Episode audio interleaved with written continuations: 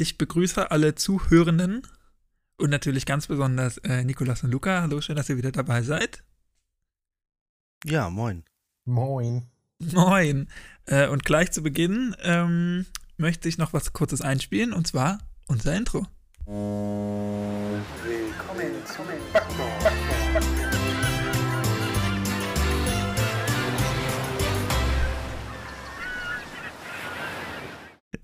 Ich muss sagen, ich finde es immer noch lustig. Dito. es ist halt ähm, einmalig, also. Es ist einmalig, oder? Ich finde, äh, dieser nautische Vibe, den wir da, oder den ich damit äh, rüberbringen wollte, der kommt eigentlich ganz gut rüber. Äh, wie geht's euch? Ja, bestens. Kann mich nicht beschweren. Das ist schön. Habt ihr irgendwelche äh, Themen heute mitgebracht? Dir? Oder, ach, danke, dass du Danke, dass du fragst. Nee, ich kann mich nicht, kann mich nicht beklagen. Der Herbst steht jetzt äh, ganz deutlich vor der Tür. Äh, bei euch wahrscheinlich auch, oder? Ja. Ich bin ja eigentlich ein Herbstkind, aber irgendwie hätte es jetzt noch mal ein, zwei Wochen schöner bleiben können. Aber ich glaube, das sagt man immer. Ansonsten kann ich mich eigentlich soweit nicht beklagen. Ich finde den Herbst immer so depressiv, gerade hier in Norddeutschland, wenn es dann immer so schnell dunkel wird. Also gestern war wieder so ein Tag, dann ist irgendwie 18 Uhr, man war noch schnell was einkaufen, steht auf dem Parkplatz und es ist dunkel. Ja, das stimmt leider echt. Ich habe jetzt auch schon das Licht angemacht, damit ich hier nicht gleich äh, über die Dauer des Podcasts im Dunkeln sitze. Ähm, wir sind ja eigentlich zeitlos. Podcast kann man ja hören, wann immer man will, aber äh, wir nehmen. Wenn es also dunkel ist. Am Abend auf, sozusagen. Das kann man jetzt, glaube ich, schon daraus hören. Ich dachte, wir reden heute so ein bisschen über eure persönlichen Wege in die Politik. Hm, ich habe mich scheinbar hier schon so als Moderator integriert. Das war eigentlich gar keine Absicht, aber. schon wieder. Schon wieder, ne? Aber machen wir jetzt einfach mal. Ähm, wie ist denn euer Weg in die Politik? Oder Nikolas, von dir weiß ich es weiß gar nicht. Seit wann und wie lange bist du politisch eigentlich schon aktiv? Puh, eigentlich viel zu lange. Ähm, ich glaube, es fing an 99, als ich 15 war. Aber ich, ja, ja. Muss ich mal kurz also, was hast du, denn da Wahlplakate geklebt? Ja, also, nee, das war ja ein bisschen später sogar. Also, naja, also seit ich 15 bin, also ich war schon immer irgendwie politisch. Schon ganz lange irgendwie. Ich musste mich einmal kurz räuspern, das habe ich jetzt ausgeblendet. Ähm, danke. Sehr gut. Und ähm, ja, meine Eltern waren immer genervt, gerade mein Vater. Und ich habe die halt immer nach der Arbeit ab, abgeholt von der Arbeit. Und meine Eltern haben damals in der Berliner Verwaltung im Wedding gearbeitet. Und ähm, der vorgesetzte Stadtrat meines Vaters war denn mal äh, mit am Tisch, weil, wie es Beamte halt so halten, wird da um 14 Uhr der Kugelschreiber fallen gelassen und um 15 Uhr geht man nach Hause. Ähm, und der war halt seinerzeit in der CDU. Ähm, und der sagte, ja, komm mal hier, vorbei, da ist so eine, so, eine, so eine Jugendgruppe, die sich da trifft oder so. Ich wusste ja nicht, also das war ja die junge Union, ja. Dann war ich dann da halt ein paar Mal und naja, war da ein, zwei Mal und dann auch wieder nicht. Und ja, dann hat man auch mal Plakate für Edmund Stoiber geklebt. Ähm, ja, aber ich bin dann da raus. So, weil ähm, ich ähm, naja, mit 15 weißt du halt noch nicht so genau, auf welche Seite du bist. Ähm, also ich jedenfalls damals nicht. Und bin dann halt, äh, hab mich, bin dann nach Flensburg gezogen, irgendwann, weil sich meine Eltern dann auch getrennt haben und dann ähm, hatte ich so ein bisschen auch schon beide Wahlprogramme von, von, von der PDS Linken, hieß es ja damals noch, äh, und der SPD in der Hand, weil ähm, vorher hatte ich schon Erfahrungen mit, mit der PDS gemacht, äh, weil ich in Brandenburg auf die Schule ging und irgendwie alle Lehrer damals noch in der Partei saßen. Ähm, da hatte sich noch nicht so viel geändert. Da gab es dann teilweise auch in den Klassenräumen, wenn sie noch nicht saniert waren, diese roten Spruchbänder, ja. Und in dem Werkraum damals, äh, der noch nicht sehr also der, der war nicht sehr frequentiert. Da hatte man den Teil, also die Buchstaben auch noch drin gelassen. Da stand denn, die Partei ist die Vorhut der Arbeiterklasse. Ähm, also das hat man auch, äh, ja, ich glaube, das muss 99, 2000 gewesen sein, keine Ahnung. War mir ein bisschen suspekt damals. Heute finde ich es gut. Ähm, naja, und dann fällt es und steht es immer mit den Leuten vor Ort. Ich hatte dann äh, über ein Treffen von der SPD-Ortsgruppe gelesen und ähm, die damalige Ortsvereinsvorsitzende war Simone Lange, die heute Oberbürgermeisterin ist von Flensburg. Naja, und das andere ist dann halt Geschichte, weil sie ist, sie kann die Leute für sich ähm, ja, sammeln. Ja, und dann war ich halt zehn Jahre in der SPD aktiv, bis es mir gereicht hat. Und dann bin ich da ausgetreten und dann bin ich zu den Linken gegangen. Das war jetzt so ganz schnell. Das war ganz schnell, da wollte ich gerade sagen, da ist ja äh, einiges passiert. Seit wann bist du denn in den Linken jetzt genau? Äh, Dezember 2018. Ja. Also auch noch gar nicht so lange. Äh, nee, noch gar nicht so lange, genau. Aber ich habe, also, weiß ich nicht, also also der, was ich für mich gemerkt habe, ich brauche mich bei den Linken nicht mehr so richtig verstellen. Also bei der SPD muss ich immer so ein bisschen aufpassen, dass das nicht allzu, also nicht allzu links wirkt, was ich schreibe, spreche. Äh, das, das war manchmal ein bisschen schwierig. Das ist dann bei den Linken passiert. Weil ich auch, auch ich glaube auch aufgrund meiner Arbeitserfahrungen, die ich gemacht habe, Niedriglohnsektor und so weiter, ähm, und, und auch viele, viele Leute kennengelernt haben, die zum Teil auch irgendwie am Rande des Sozialstaats lebten, ähm, weiß ich nicht, das prägt einem und, und, deswegen war das für mich. Ja, also umso älter ich werde, umso linker werde ich. Man hat mir mal gesagt, in zwei Jahren sei ich autonomer, möchte ich nicht ausschließen. Äh, das ist ja auch verwunderlich. Das wundert mich, dass du mit dem Alter mal linker wirst. Das gängige Klischee ist doch eigentlich, dass es andersrum ist. Aber, ja, das ähm, stimmt. Können wir auch nochmal drüber reden, vielleicht, äh, warum das eigentlich so ist. Aber warum bist du eigentlich damals dann von Berlin oder Brandenburg dann nach äh, Flensburg gekommen, wenn dir das nicht so privat ist? Also was war da ausschlaggebend? Also zwischen, Zwischenstation war Hamburg, das ist einfach, weil sich meine Eltern getrennt haben. Und ähm, damals hatte ich dann meine Ausbildung in Hamburg gemacht und ähm, mit meiner damaligen Partnerin haben wir dann entschlossen, uns äh, in Flensburg niederzulassen. Sie hatte einen Studienplatz, ich hatte einen Job in Flensburg und so kam das denn. Also hatte keinen politischen Hintergrund. Und wie ist das Parteienleben? Jetzt hast du ja wahrscheinlich beides, auch wenn du da noch sehr jung warst, so mitbekommen in einer, in einer größeren Umgebung. Und in der äh, Flensburg hat jetzt 100, immer, kratzt immer so eine 100.000 Einwohnermarke, ja. ne? Ist jetzt keine, äh, noch keine ausgewiesene Großstadt im geografischen Sinne. Ähm, was ist da so für dich der größte Unterschied von der, von der großen Politik in Anführungsstrichen in, in so eine kleinere Stadt? Ähm, also klar sind die Strukturen in der größeren Stadt, äh, Stadt besser und auch zum Teil professioneller. Ähm, aber viel spannender ist ja der Unterschied zwischen, zwischen beispielsweise Bundespolitik und, und ähm, auch Politik hier vor Ort, ja. Und da muss ich sagen, also der menschliche Umgang ist da. Es ist überall House of Cards, ob es im Großen oder auch im Kleinen ist. Also es ist immer, also man, das ist ja, wenn man, wenn man harmoniebesücht, also harmoniesüchtig ist, ist man halt in der Politik falsch. Das muss man ja, wissen. Das ähm, stimmt. Ja, das ist Politik und äh, auch Demokratie und das besteht immer aus Streit. Also man ja. streitet ja auch innerhalb der Partei immer für eine Position und auch äh, es darf halt nicht persönlich werden. So, und, und das ist halt ähm, immer für mich ganz wichtig gewesen, dass man ähm, sich bei einem bestimmten Thema immer streiten kann, aber danach muss man sich halt immer noch in die Augen gucken können und ein Bier trinken. Aber das ist auf Bundesebene genauso wie auf Kreisebene. Also da gibt es keine großen Unterschiede. Finde ich.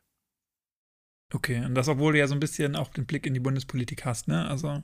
Ja, auch, auch schon gehabt habe. Ähm, ähm, natürlich auch, weil ich ja damals die Kampagne äh, mit begleitet hatte, als, als Simone sich ja für den Bundesvorsitz der SPD beworben hatte. Ähm, da hatte man natürlich ganz spannende Einblicke in Bundespolitik und äh, ja, mal, mal eine Sitzung des Parteivorstandes der SPD äh, miterleben und, und das war schon sehr spannend. Äh, um welche Leute sich da gemeldet haben. Ich glaube, es ist noch ein bisschen zu früh, da aus dem Nähkästchen da zu plaudern, weil die zum Teil immer noch sehr aktiv sind in der Bundespolitik. Aber es war sehr spannend. Ähm, und wobei es hat mich eigentlich eher weiter abgeschreckt, äh, in der SPD zu bleiben. Okay, und aber Landespolitik oder ähm, auf noch kleinerer Ebene ist auch das, was du machen willst. Also du hast äh, dahingehend auch keine Bestreben, in eine überregionalere Politik irgendwann zu gehen, oder? Naja, ich bin ja eher so ein Apparatschik, muss ich ja ehrlich zu, zustehen, äh, muss ich ja ehrlich zugeben. Also das ist ja, also viele bilden sich ja immer ein, es ist ja dann zu sagen, es ist ja ganz toll im Bundestag zu sitzen oder im Landtag oder was ich wo.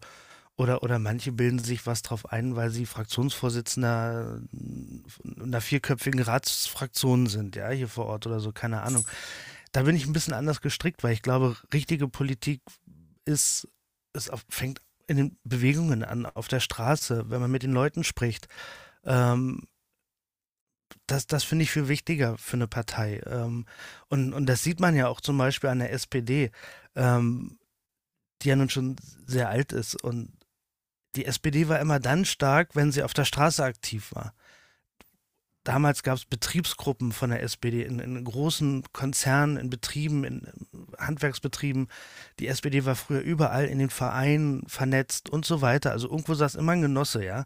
Mhm. Und die mhm. Zeiten sind halt vorbei. Und seitdem merkt man halt auch, dass es runtergeht mit den Wahlergebnissen, weil, weil die Partei nicht mehr in dieser Breite äh, vernetzt ist. Die CDU ist es zum Teil noch, gerade im ländlichen Raum, ja wenn sie, und, und, und wenn es da ist, also was waren das neulich? Irgendwelche Fischtage wurden da ver, äh, äh, eröffnet oder, oder der erste Vorsitzende vom Karnickelzüchterverein äh, wird da irgendwie geehrt, ja, von von, vom CDU-Ortsverband oder so. Die machen das richtig. So, und, und, und da funktioniert es teilweise noch, wobei das dann natürlich auch zurückgegangen ist. Ähm, aber das finde ich viel wichtiger. Und, und, nur so kann man auch gute Wahlergebnisse erreichen, wenn man in der Breite sich vernetzt. So, und äh, das erreicht man nicht damit, wenn man irgendeinen Antrag in einer Ratsversammlung oder was ich wo durchpeitscht. Das interessiert die Leute gar nicht. Also wir ja, weil wir in dieser Bubble drin sind und wir das auch mitbekommen.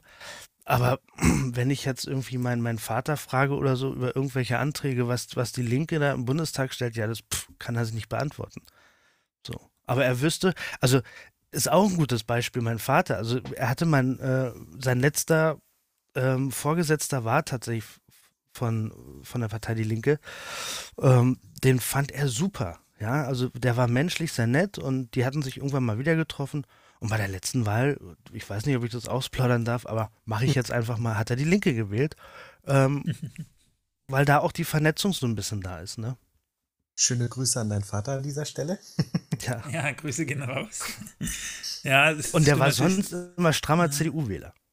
Ist natürlich aber immer sowas, ähm, ja, Persönliches, was, also ist klar natürlich, wo ich die Leute kenne, die wähle ich auch. Aber, also die Bundespolitiker, dafür gibt es ja auch einfach, ja gut, es gibt immer mehr, äh, aber es gibt ja im Verhältnis doch noch relativ wenig, als dass jetzt jeder äh, Bürger und jede Bürgerin einen Bundespolitiker Politiker kennen würde. Also ist das ja eigentlich auch der normale Werdegang oder dass man sagt, die die RegionalpolitikerInnen, die sind halt dafür da, auch für die Partei zu werben und dann vielleicht ja so, so, so Strohmänner sind. So Platzhalter, oder? Ja, durchaus. Also habe ich dich da auch richtig verstanden, dass du ja. dich auch oder deine Rolle so siehst, so ein Stück weit quasi Werbung vor Ort an der Basis, wie es ja immer so schön heißt, zu machen. Genau, aber, aber auch, auch das mu muss ja nicht so offensichtlich sein, ja. Sondern das ist ja auch, guck mal, der, ich glaube, der ist bei den Linken aktiv, den habe ich schon mal gesehen, der ist ja ganz vernünftig so. Ja, das ist auch viel im Unterbewusstsein bei den Leuten. Ja, ja, klar, klar. Einfach so. Präsenz schaffen, wie, wie genau. mit so vielen Sachen, ja. Ähm, auch, dass, dass man merkt, dass die auch, die Partei auch vor Ort ist, ist ja auch nichts, also das muss ja auch nichts, ähm, nichts jetzt, es wirkt so immer so, so schlecht, wenn man sagt Werbung oder ähm, sondern es kann ja auch ehrliches Engagement sein vor Ort einfach, dass man sagt, wir sind halt einfach, wir wollen einfach, einfach hier sein vor Ort und ähm, dass da dann Wählerinnen abfallen, das ist dann ja ähm, eine logische Konsequenz, aber das heißt ja nicht, dass man das in erster Linie nur dafür machen muss, oder? Nee. Also das ist halt auch, ich glaube, wir müssen uns da sowieso generell nochmal Gedanken machen, wie wir sozusagen mehr, also näher wieder auch die Leute einfangen. Wer ist also hier in dem Moment? Die Partei, die Partei, die Politik? Die Partei, generell, genau die mhm. Partei. Ähm, oder die Parteien, ist ja nicht nur eine. Ähm, die Zeiten haben wir hinter uns gelassen. Aber, ähm, aber ich weiß beispielsweise damals, der, der, der alte SPD-Ortsverein Engelsbü, glaube ich, die hatten einmal im Mo Monat irgendwie ein Skat angeboten, ja, eine Skatrunde. So. Macht ja heute auch keiner mehr. Wobei ich aber auch wirklich glaube, dass das äh, eine Aufforderung an alle Parteien ist, ne? weil die größte Gruppe der WählerInnen ähm, bei Wahlen sind die der Nichtwähler. Ne? Also ich glaube, die Aufforderung gilt irgendwie an alle demokratischen Parteien zu überlegen, wie kann man Menschen wieder dazu zu animieren, auch irgendwie ihr Vertrauen in die Politik zu geben. Also, weil das hat ja viel mit mhm. Vertrauen zu tun. Und Leute, die nicht wählen gehen, sagen ja als allererstes, ja, ich glaube, das hat sowieso kein, keine Auswirkungen, wenn ich dahin gehe oder nicht. Hm, ja, das stimmt wahrscheinlich. Das ist, ja, das ist was, was aber falsch ist. Also, ja, klar. Ne, das ist falsch und, und, und da kann ich auch gerne ein Beispiel geben aus, aus meiner politischen Tätigkeit. Ähm, ich war damals äh, im Kreisvorstand der SPD Flensburg und wir hatten eine Sitzung, so. Und kurz vorher habe ich gesagt, ähm, da war so ein bisschen Thema auch Abschiebung ähm, nach Afghanistan und so weiter. Da hatte ja der damalige, wer war denn damals Bundesinnenminister? War das Schäuble? Nee, Thomas de Maizière. Ähm, damals hieß es ja denn, äh, also nach An Afghanistan kann abgeschoben werden, weil es sei ein sicheres Herkunftsland. Und da habe ich gesagt, das ist ja völliger Schwachsinn. Und dann habe ich daraufhin einen Antrag geschrieben, also dass der Kreisverband Flensburg sich gegen Abschiebung von äh, Geflüchteten aus Afghanistan ausspricht. Also weiß ich nicht, muss ich nochmal nachgucken. Wo habe ich hier den Zettel noch? Ähm, der wurde angenommen, ja, und ähm, mit der Bitte natürlich, diesen Antrag auf den nächsten Landesparteitag, der irgendwie einen Monat später war, vorzulegen, einzubringen als Kreisverband Flensburg. Das wurde auch gemacht. Ähm, da haben wir dann vorher noch ein bisschen auch äh, mit dem Innenminister gesprochen, der seinerzeit von der SPD war, noch mit ein paar anderen Leuten. Dann kam noch die Arbeitsgemeinschaft der Juristen zu uns, haben gesagt, wir finden den Antrag gut. Wir unterfüttern den noch ein bisschen mit äh, Gesetzesvorlagen und der Antrag wurde angenommen und bis heute werden, haben wir da einen Abschiebestopp. Also man kann was bewirken. Es ist möglich. Ja, das ist natürlich echt ein gutes Beispiel. Jetzt würde ich gerne nochmal zurückgehen. Du hast, ähm, oder wir hatten jetzt, wenn diese Folge rauskommt, vor ein paar Tagen den Tag der deutschen Einheit. Jetzt bist du ja auch, äh, hast mehrmals deinen Wohnort gewechselt. Inwiefern spielt in deiner, in deinem Leben oder in deiner politischen Wahrnehmung noch Ost-West so eine Rolle? Naja, ich war fünf, als die Mauer eröffnet worden ist. Daran kann ich mich auch noch erinnern, weil ich ja nun auch in Berlin groß geworden bin, im, im, im Berliner Wedding. Das war ja, ja genau deswegen, sozusagen Außenbezirk, also unweit der Bonheimer Straße sogar. wo also, ähm, ja, das, also der erste Mauerdurchbruch oder die erste Grenzöffnung war. Ähm, ja, da kann ich mich erinnern. Also ich war nicht abends dabei oder so, aber ein paar Tage später, mein Vater hat mir dann noch, also vorher fand ich immer die Mauer schon suspekt, das hat mir mein Vater dann immer erklärt, in einfachster, kindgerechter Weise, warum da jetzt in Berlin eine Mauer steht. Und ähm, plötzlich war sie löchrig, daran kann ich mich erinnern. Und natürlich finde ich, als, als Kind findet man natürlich spannend, weil im Ostteil der Stadt äh, die Straßenbahn fuhr. Gab es im Westen nicht mehr. Die hatten sie bis in den 70er Jahren abgeschafft, aber im Osten fuhr die halt noch. Und dann sind wir mal rüber an Straßenbahn gefahren. Ähm, aber ansonsten, ja, ich hatte natürlich auch Familie im Osten, ja. Und ähm, die Hälfte meiner Familie kommt einmal aus Thüringen, einmal aus Sachsen, ähm, die sich dann nach dem Krieg irgendwie alle in Berlin getroffen haben. Ähm, mein, mein, mein Großvater sogar, der hatte das Problem, dass sie ihn ausgewiesen haben, 53 nach, also der hat erst seinen, seinen Job verloren als äh, Fußbodenleger ähm, weil er beim Arbeiteraufstand 53 mitgewirkt hatte in Leipzig und ähm, ist dann nach West-Berlin abgehauen und ähm, war immer Thema. Also ja, in der Familie. Also auch Besuche in der DDR kann ich mich auch noch erinnern, als wir da meine Tante besucht haben. Und ähm, also bis heute, ja, weil mein Lebenspartner auch aus dem Osten kommt, aus Sachsen, da fahren wir jetzt ja hin. Äh, um, um da die Familie zu besuchen. Ich selber fahre lieber in den Osten, muss ich ehrlich sagen. Also das ist für mich mehr eher Heimat als irgendwo jetzt im Ruhrgebiet oder, oder sonst wo. Hm, okay. So. Luca, was hat dich radikalisiert, freudscher Versprecher, in die Politik gebracht? das ist eine gute Frage. Ähm, ich habe schon mit 14, 15 irgendwie gerne den Spiegel gelesen und in den Spiegel geguckt, weil ich dachte, ich ja, ich auch. und irgendwie war das immer so, dass ich habe mich immer gefragt, wie entscheiden die das eigentlich? Und ja, irgendwann bin ich dann zur SPD gekommen. Ähm, ich war damals in so einem Sportverein und wie Nikolas vorhin skizziert hat, ähm, irgendwo war immer ein Genosse. Ähm, da war ein Genosse. Ähm, so bin ich zur SPD gekommen.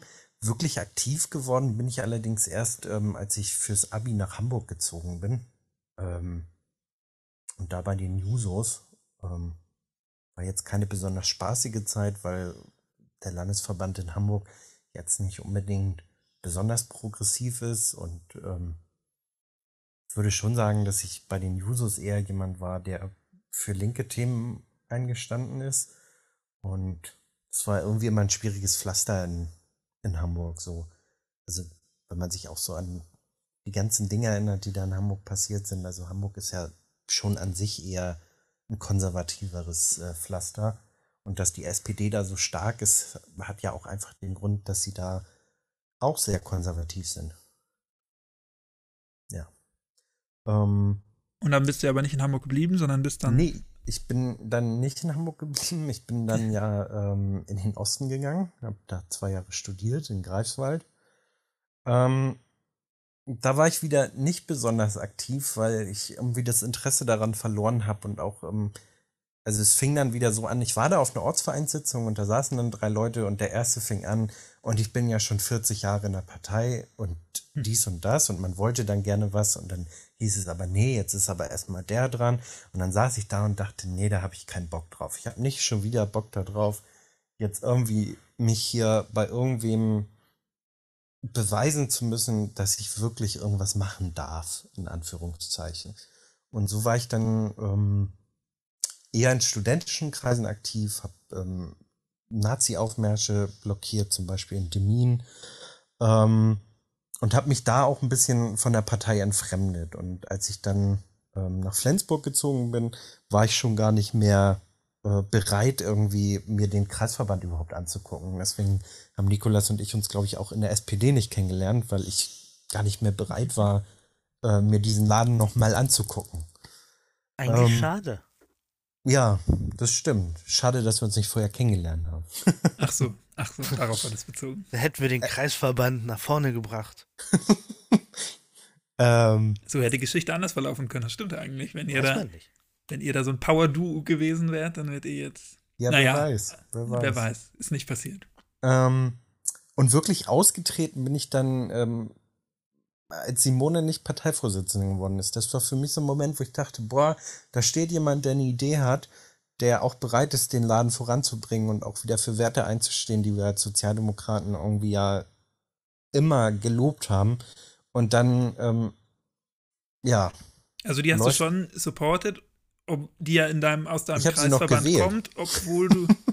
ja gut, aber obwohl du nicht in dem Kreisverband dann so richtig aktiv warst, aber sie kam ja aus dem. Richtig, sie kam ja aus der Ecke, aber das hat ja ist auch. Ist ja auch ein Paradoxon eigentlich, aber.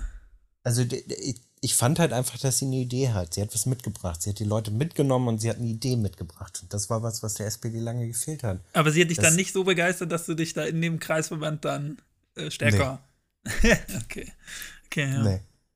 Ähm, und wirklich ausgetreten bin ich dann in diesem Zuge und als äh, Marco Bülow die Bundestagsfraktion verlassen hat, also als der auch ausgetreten ist und äh, die Fraktion verlassen hat, ähm, das war für mich so ein Moment, da sind zwei Leute, also das waren so zwei Momente einfach, die so zusammengefallen sind. Also als sie es nicht geworden ist, wo ich so dachte, boah Leute, das könnt ihr doch nicht machen, jetzt kommt jemand mit einer Idee und irgendwie, und dann wird's Andrea Nahles. Ähm, und als Marco Bülow gesagt hat, okay, also weil das war für mich immer jemand, ähm, der auch so die Werte der Sozialdemokratie irgendwie äh, verbildlicht hat als Mensch und auch in seinem Handeln in der Fraktion und auch mit seinen Positionen. Und da habe ich gesagt, nee, ich glaube nicht mehr an diese Idee. Ich glaube nicht, dass diese Partei bereit ist, sich so zu verändern, wie es nötig wäre, um in dem Jahrhundert, in dem wir leben, ähm, politisch sozial verantwortlich zu handeln. Ja. Ähm, und dann bin ich bei den Grünen gelandet. Kurz. Kurz, ja, wie lange warst du da? Ich glaube nicht mal ganz ein halbes Jahr. Oh Gott, also ich oh Gott, kann, oh das, kann das ja jetzt auf Records äh, hier verraten. ich habe ja mit Nikolas äh, zum Europawahlkampf Wahlplakate für die Linke geklebt und war noch bei den Grünen Mitglied. Verboten. Nein. Ähm, ja, und ähm, aber war lustig. Ja, das, das stimmt, das war lustig. Und im April 19 bin ich dann in die Linke eingetreten. Weswegen? Oder nochmal vorneweg, warum bist du bei den Grünen wieder raus so schnell? Was hat dich da so schnell verstört? Ähm, ich bin bei den Grünen wieder raus. Also es, es war ja damals die äh, Landtagswahl in Hessen zum Beispiel und ich war darüber irritiert, dass man nicht von Anfang an einen Wahlkampf gemacht hat. Also die Grünen verkaufen ja im Moment auch so ein Wohlfühl-Image und sie verkaufen ja ein bisschen, aber auch, ähm, wir sind eine linke Partei. Und mich hat irritiert, dass man in einen Wahlkampf geht, ähm, wo klar ist, ähm, wir werden Juniorpartner der CDU. Warum versucht man nicht eine linke Mehrheit zu kriegen? Ähm, das war so ein erster Moment, wo ich so dachte, boah, das ist irgendwie, muss das sein? Mhm.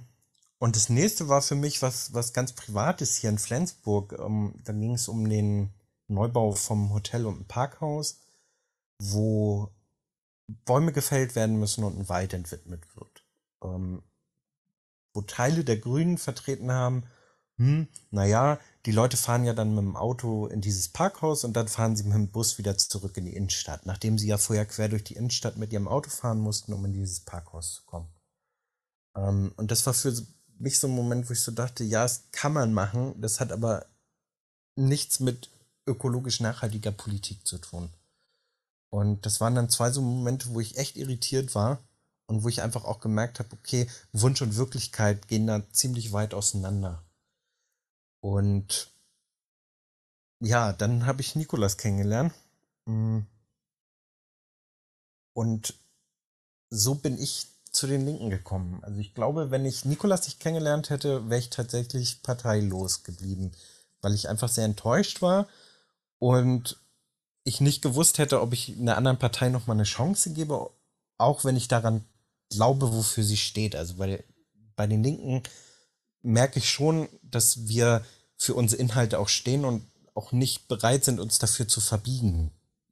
Hm, aber ich weiß nicht, ob ich Parteien so schnell nochmal eine Chance gegeben hätte, wenn ich nicht Nikolas äh, kennengelernt hätte, wo wir dann auch wieder bei diesem Thema sind, dass Parteien irgendwie auch vor Ort Figuren brauchen, damit hm, man ja, Menschen logisch. binden kann. Ne?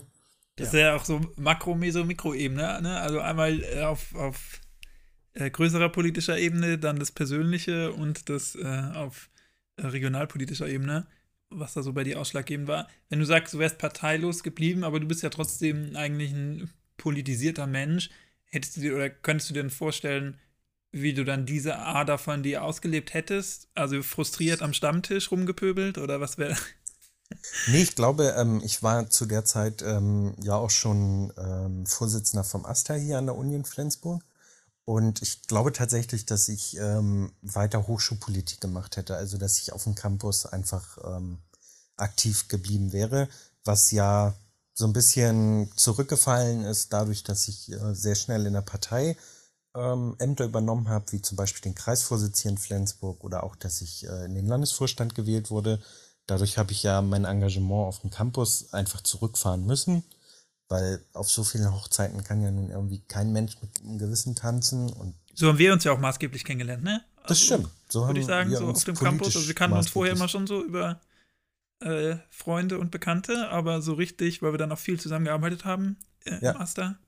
Das stimmt. Ähm, schließt sich wieder ein Kreis. Schließt sich wieder und wieder äh, die per persönliche Komponente. Ja, äh, total. aber die, die Hochschulpolitik wäre ja irgendwann auch endlich gewesen. Also du kannst ja nicht wenn du nicht so ein Dauerstudent bist. Ähm, ich habe letzten Podcast mit Sascha Lobo gehört, der, äh, glaube ich, gesagt hat, er hat dann irgendwie nach plus 30 Semestern sein Studium abgeschlossen. äh, aber das kann ja auch nicht das Ziel sein. Ähm, ja, aber weißt du nicht, wie du dann, ob nee, du dann klar, vielleicht doch wieder den Drang gehabt hättest, irgendwo dich politisch zu engagieren. Klar, das wäre endlich gewesen, aber ähm, ja, ich weiß nicht. Also vielleicht hätte sich daraus dann irgendwann wieder was ergeben. Aber ich bin der festen Überzeugung davon, dass ich nicht so schnell wieder in eine Partei angetreten bin, wie ich das dann gemacht habe. Also wenn ich nicht diese persönliche Verbindung dann auch in die Partei gehabt hätte. Mhm. aber wie gesagt, also ich glaube schon, dass ich mit der Zeit wieder politisch aktiv gewesen wäre, aber nicht so schnell. Aber ist okay. jetzt ja irgendwie auch so ein bisschen Kaffeesatzlesen, ne? Ja, natürlich, klar, das ist äh, alles hypothetisch. Aber nochmal, also wenn du das erzählen kannst oder magst, ja. wie wird das so aufgenommen, dass du ja doch äh, in den jungen Jahren deiner politischen Karriere schon so sehr ähm, oder viele verschiedene Parteien gesehen hast von innen? Ähm, also gibt es auch ich, skeptische Blicke direkt gefragt? Also ich, ich glaube, dass, ähm, also ich erzähle ja dann immer gerne die ganze Geschichte dazu und äh, die Leute stellen dann fest, dass es ähm, ein ehrlicher Wandel ist ähm, und eben nicht so ein, okay, ich probiere mal das aus, okay, das ist irgendwie blöd und da wird, also so, ich glaube, das ist bei mir, das ist, was ich auch immer erzähle, also es ist ein ehrlicher Wechsel hin zu einer Partei, also weil ich bin immer aus einer Partei ausgetreten und in eine andere gekommen, weil ich dachte, okay, da kann ich das tun, was ich vorher schon tun möchte, also weil meine politische Meinung hat sich in den Jahren, in denen ich Politik mache, eigentlich nicht verändert. Das, was sich verändert hat, sind die Parteien. Ähm, weil ich glaube zum Beispiel, ich würde mich zum Beispiel immer noch so sehen, dass ich immer noch Positionen verkaufe, die man auch als Sozialdemokrat vertreten könnte, wenn die Partei das möchte. Aber das kann man mittlerweile in der SPD nicht mehr. Und äh, so bin ich zu den Grünen gekommen und dachte, okay, vielleicht ähm, kannst du hier die Politik machen, die du schon immer machen wolltest, also irgendwie auch das Soziale mit dem Ökologischen verbinden. Ähm, und habe festgestellt, okay, die Grünen interessieren sich für Sozialpolitik irgendwie, also sie sagen das zwar, aber interessieren sich dafür nicht so richtig. Und da habe ich dann irgendwann gedacht, okay, hier kann ich nicht ehrlich das machen, was ich machen möchte. Ähm, dann habe ich Nikolas kennengelernt, habe mir die Linken ja auch erstmal angeguckt und habe da festgestellt, okay, ich kann wieder das tun, was ich möchte und ich ecke mit meiner Position nicht mal an, sondern das sind einfach mehrheitsfähige Positionen in der Partei. Und ich kann einfach ehrlich das tun, was ich machen möchte. Und ich glaube, ähm, dass die Menschen das merken. Deswegen habe ich tatsächlich noch nie so einen skeptischen, ja, so eine skeptische Diskussion darüber mitbekommen, sondern eigentlich eher so ein, oh, schön, dass du da bist. Ja, ja, das glaube ich auch. Das war ja auch mehr eine rhetorische Frage. Ich weiß ja, wie du, äh, wie so deine Positionen sind und wie du äh, damit auch praktisch umgehst, aber äh, hätte ja trotzdem sein können. Ich meine, aus machtpolitischen Gründen wechselt man im Westen Deutschland sicherlich nicht in die Linke. Also das ist ja auch schon mal was, was man dir zugute halten kann. Naja, Kleiner also, also ist ja auf, also sage ich mal, die Partei wächst ja am besten, ne? Das, das darf man halt nicht vergessen. Aber ich will ja nochmal einhaken wegen, wegen, wegen Parteiwechsel und so weiter. Also das ist ja in Deutschland sowieso alles sehr starr und, und verkrustet, dieses ganze Parteiensystem zum Teil. Ähm, wenn ich mir Dänemark angucke, das ist selbstverständlich, dass man Parteien wechselt als Politiker. Ähm, das ist ja also zum Teil in Deutschland ja wirklich irgendwie eine Todsünde. Also wenn du irgendwie die SPD verlässt, dann, dann ist ja, weiß ich nicht, ja. ist ja so ein bisschen sektenartig. Ja. Ähm, aber in Dänemark ist es normal, auch dass neue Parteien gegründet werden wieder, ja, und dann auch mal wieder verschwinden. Da ist viel mehr Wechsel und viel mehr ähm, ja, viel mehr Bewegung drin als in Deutschland. Glaube ja, generell finde ich, ja, Entschuldigung. Nee, alles gut. Ich glaube, auch wir beide könnten nie wieder zurück in die SPD gehen. Also ich glaube, Möchte wir uns nie wieder, äh, ja, nein, also nur mal so perspektivisch. Ich, ich glaube auch, wir, A, würden wir uns nie wohlfühlen und ich glaube, man würde auch äh, nicht akzeptieren, dass da jemand äh, ausgetreten ist und zurückkommt. Gibt ja, es aber auch, ne? Also es gibt ja einige, die, aber ja, das ist halt alles so ein bisschen. Verkrustet, da möchte ich auch gar nicht drüber nachdenken. Nee, klar, also, ist ja logisch. Ihr habt jetzt ja, ihr scheint ja äh, beide jetzt sehr gefestigt zu sein. Das ist ja auch schön.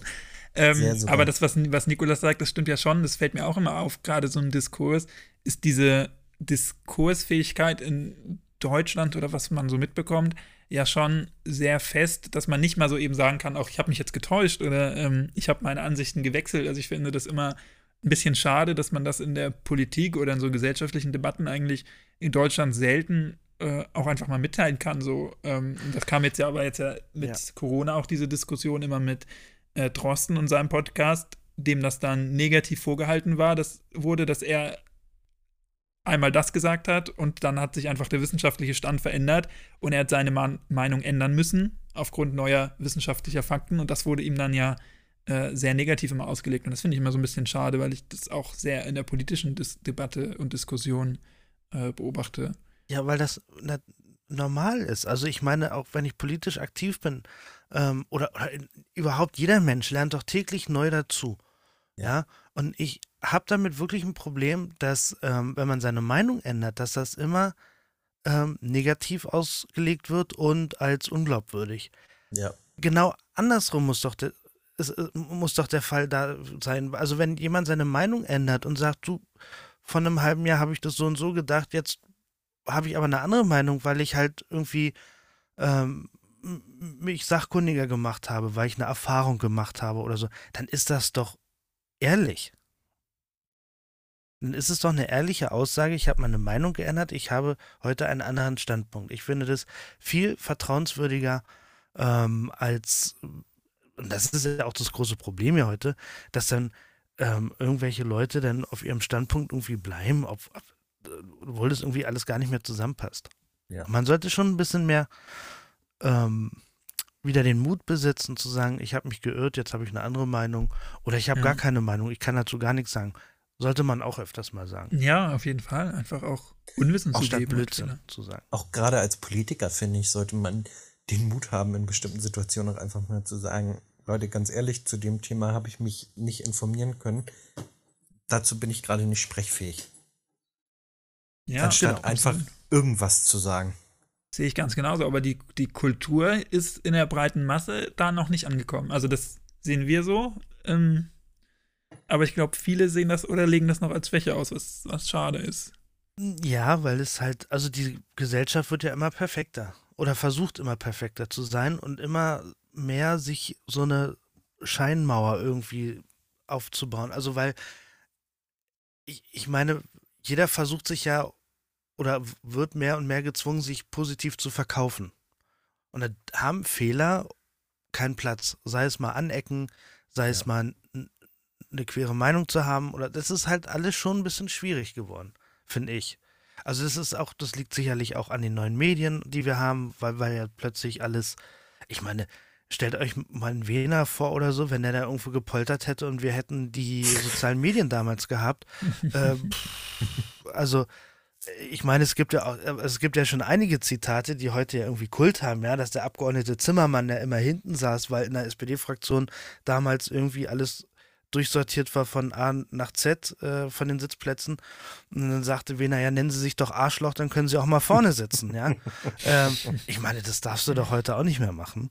Ähm, aber dieses, äh, die, ein bisschen Ecken und Kanten und so weiter, ich meine damit nicht, diese ganze Debatte um Rassismus und so weiter. Ja, ich wollte gerade sagen, ich glaube, das sind ein bisschen. Da habe ich eine andere Meinung. Ja, zwei verschiedene Paar Schuhe. Nicht, dass wir jetzt hier genau. sind, das wird mir ja noch sagen dürfen. Nee, ähm, genau, das, das meine ich nicht. verfallen, das glaube ich, meinen wir alle nicht, nee. Aber ich glaube, dass das den Leuten auch fehlt, dass äh, ein Politiker Ecken und Kanten hat, also dass das äh, was Menschliches hat.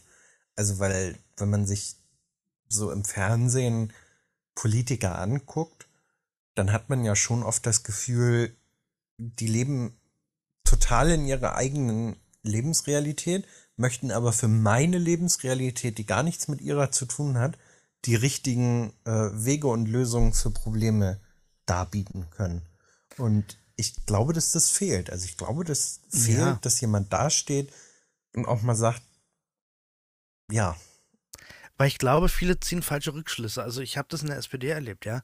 Weil die Wahlergebnisse sind schlecht und dann versucht man sich so breit wie möglich aufzustellen. Mhm. Und ähm, so wenig versuchen anzuecken, weil man irgendwie alle Leute erreichen will. Aber ja. genau das Gegenteil erreichst du damit.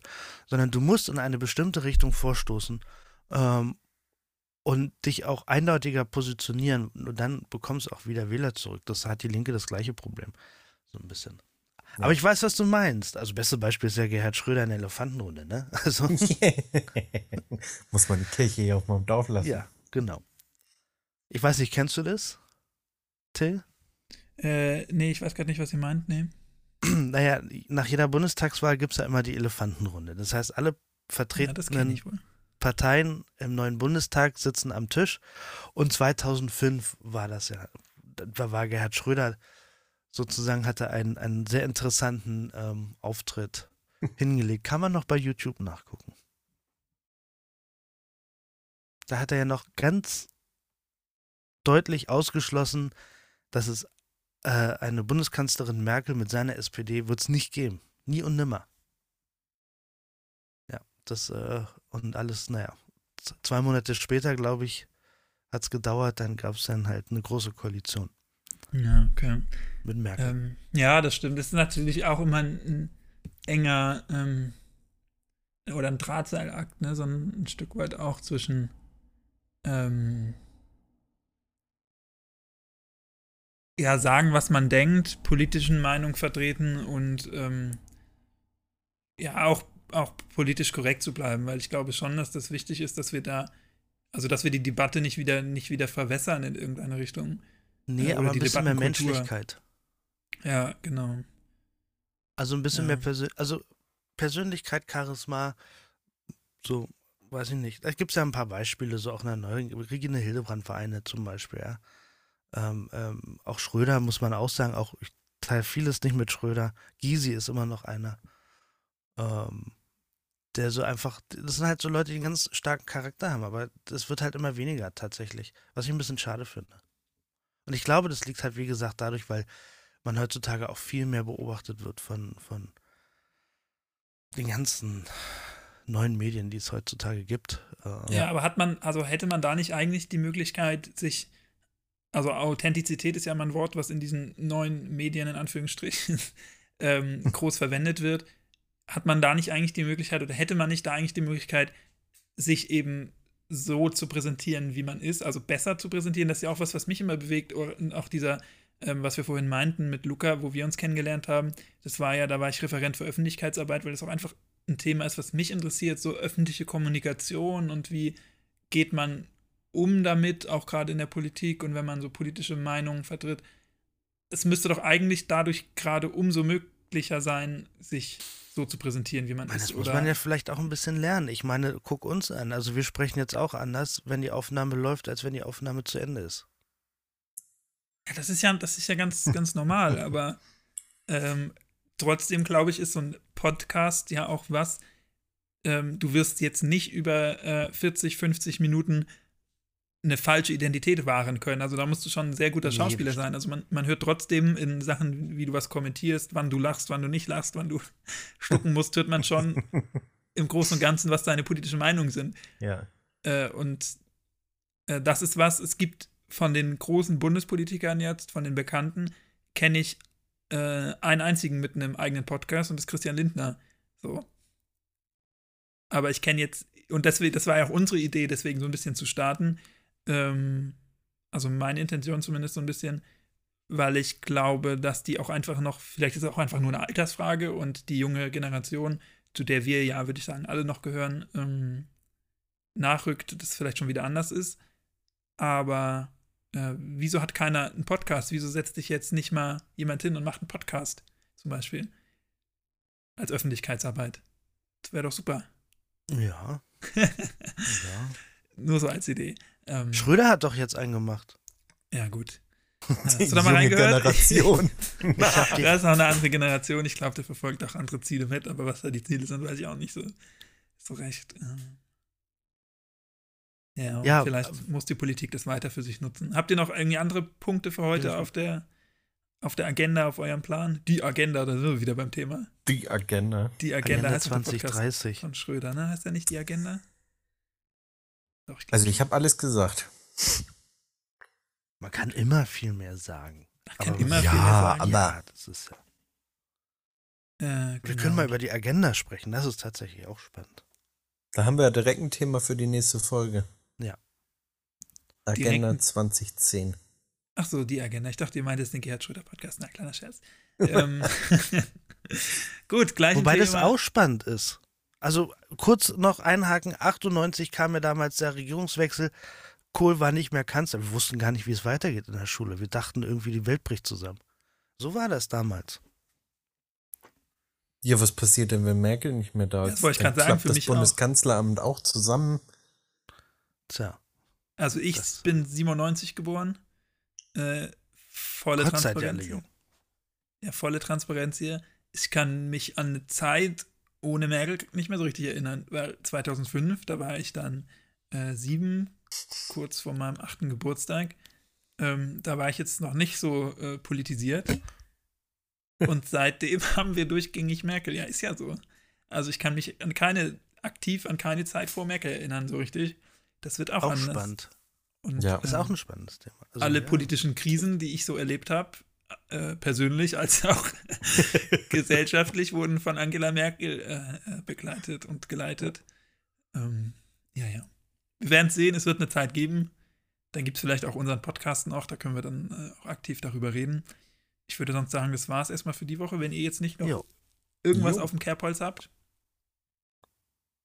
Nö. irgendwas mitteilen wollt. Nö. Gut. Da bedanken wir uns recht herzlich für die Aufmerksamkeit. Äh, der Link, wo ihr äh, eure Meinung uns mitteilen könnt, gerne als Audiosprachnachricht auf Enka, ähm, ist wie immer in, den, in der Beschreibung. Dass wir hier auch mal ein bisschen Podcast bekommen. Ansonsten Werbung machen, Werbung machen, Werbung machen. Gerne abonnieren. Wir sind zu finden inzwischen auf eigentlich allen Major-Plattformen von Apple über Google, über die ganzen äh, unabhängigen ähm, Plattformen sind wir vertreten. Also man findet uns eigentlich überall, wo es Podcasts gibt, außer auf Soundcloud. Ich glaube, das müssen wir noch machen. Das wollte ja Nikolas ganz gerne sehen. Ja, Soundcloud vielleicht. Und äh, ja. Aber im öffentlich-rechtlichen Rundfunk sind wir noch nicht zu hören, oder? Äh, nicht, dass ich wüsste, nee. Ah, schade. Äh, das ändert sich auch bald. ja, vielen Dank fürs Zuhören. Wir hören uns spätestens in zwei Wochen wieder, würde ich sagen. Jo. Bis dahin, macht's nicht gut, macht's besser. Tschüss, ciao. Tschüss. Tschüss.